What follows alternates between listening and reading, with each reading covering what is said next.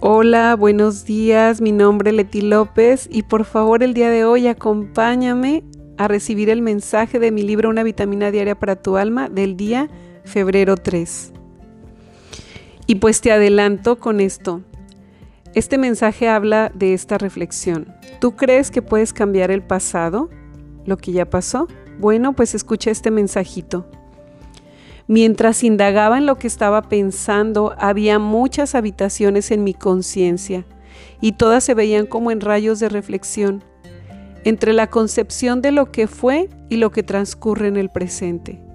Y de pronto giré al pasado, y me di cuenta que podía desde mi presente cambiar el contenido del pasado, creando una concepción diferente. La transversalidad de los opuestos y la inversión que dibujas en la introspección de los hechos sucedidos, en lo que tenías esos sentimientos son movibles. Mientras los hechos permanecen, lo que cambia es el sentimiento con la experiencia contenida. Depende de cómo ves la vida en el diferente punto de existencialidad que te encuentras. ¿Ves que en realidad nada está fijo? Y lo que hay es presencia cambiante. No importa si lo ves en pasado o lo imaginas en futuro, lo que cambia es cómo lo percibes hoy, en el momento que lo vuelves a recrear. Si cambias lo que sientes, puede cambiar la experiencia y al hacerlo cambia el hecho también. Por tanto, nada puede estar fijo o inamovible. Por eso el pasado no existe como tal te darás cuenta que situaciones dramáticas vividas en tu mente pueden cambiar al momento que las colocas en tu presente, variando el sentimiento en el que las estás viendo, en el presente, en el aquí, en el ahora. Es por eso que el presente o tu presencia tiene el único poder de transformarlo todo. Comienza a experimentar desde una perspectiva diferente de lo que recuerdas y verás cómo hasta lo más negativo desaparece y quien lo dirige es tu sentimiento actual. Y para romper el sentimiento que vienes arrastrando, te colocas en el presente y lo que ves desde otro sentimiento en el cual lo que contiene es amor conectado a la verdad, de que todo tiene una razón de ser y que lo que ves como malo en realidad es lo que se convierte en tu maestro te das cuenta de que cada experiencia cambia cuando lo que ves no es la acción que lo niega, de donde viene la palabra negatividad, sino que o abrazas primero la realidad de los hechos para luego observar qué te muestra de aprendizaje la experiencia.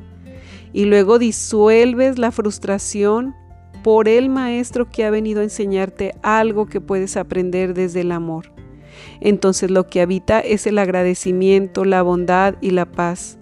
Si eres capaz de encontrarte ahí donde otros no están dispuestos a ver, entonces te acercas más a la fortaleza de verte como parte del Maestro y no como su enemigo. Aquí termina este mensaje, pero como siempre, yo te digo, no sé cuál sea tu reflexión, pero a mí me encantó este mensaje.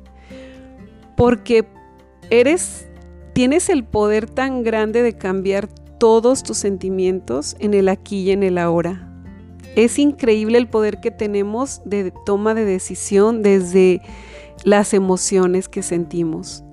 Y fíjate cómo puede cambiar nuestra vida tan solo cuando cambiamos nuestra percepción. Cuando cambias el cómo ves la vida, todos los hechos se mueven. Por eso yo digo que no existe un pasado fijo. Yo no puedo creer que haya personas que se queden con un pasado fijo, inamovible en el presente, que es como si te enterraras ahí en ese pasado. Cuando la vida es tan linda y tan bonita, yo por eso digo que no hay como vivir en el presente, en el aquí y el ahora. Todo lo que tenemos es hoy, es este momento. ¿Por qué mancharlo con cosas que te sucedieron atrás en la vida o que te pasaron? Porque tenías otra percepción de vida en ese momento, tenías otra manera de pensar, tenías otra conciencia. Tenías otra manera de ver las cosas. Y yo digo, por eso la importancia de leer, por eso la importancia de expandir tu vida, de tus conocimientos, de expandirte en el amor, en la conciencia divina, porque cuando te expandes, cuando llegas a, ser tan introspectivo, que quiere decir meterte tanto hacia adentro en vez de ver hacia afuera, y darte cuenta que nada de lo que está afuera puede afectarte es maravilloso, porque dejas, dejas de ser esclavo de todas las emociones del pasado, de todo lo que decías sentir, de todas las situaciones por las que lloraste, de todos los dramas que hiciste de tu vida, y te volcas al presente y te das cuenta el poder que tienes hoy de que te afecte aquello que viviste. Este mensaje lo amo, lo amo muchísimo de verdad y agradezco a Dios por haberme inspirado para escribirlo porque sé que todo viene de arriba. Y es que sinceramente hay gente que yo veo que sufre por algo que le sucedió hace 20 años y yo digo, no, Dios, por favor, por favor, te invito a que leas este mensaje y que puedas comprender que deja de sufrir, deja de sufrir incluso por lo que pasó ayer en tu vida, que lo viste como negativo, pero en realidad no hay nada negativo, lo que hay es una experiencia nada más, una experiencia de vida que te cuentas en tu mente por la percepción que tienes, por los sentimientos que tienes, por la frustración que en ese momento tienes. Pero por eso dicen, dale tiempo al tiempo y cuando pasa el tiempo, cuando pasan los días y vuelves a pasar o a transcurrir por otras situaciones, le da sentido a eso que te sucedió, porque ahora te das cuenta quien Dios no se equivoca y que todo es bueno y perfecto y por muy doloroso que sea, tenía que ser así.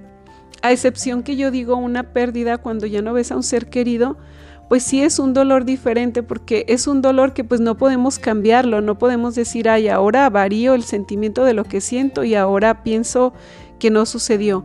Pero aún en esos momentos tú puedes cambiar tu percepción de cómo ver los hechos.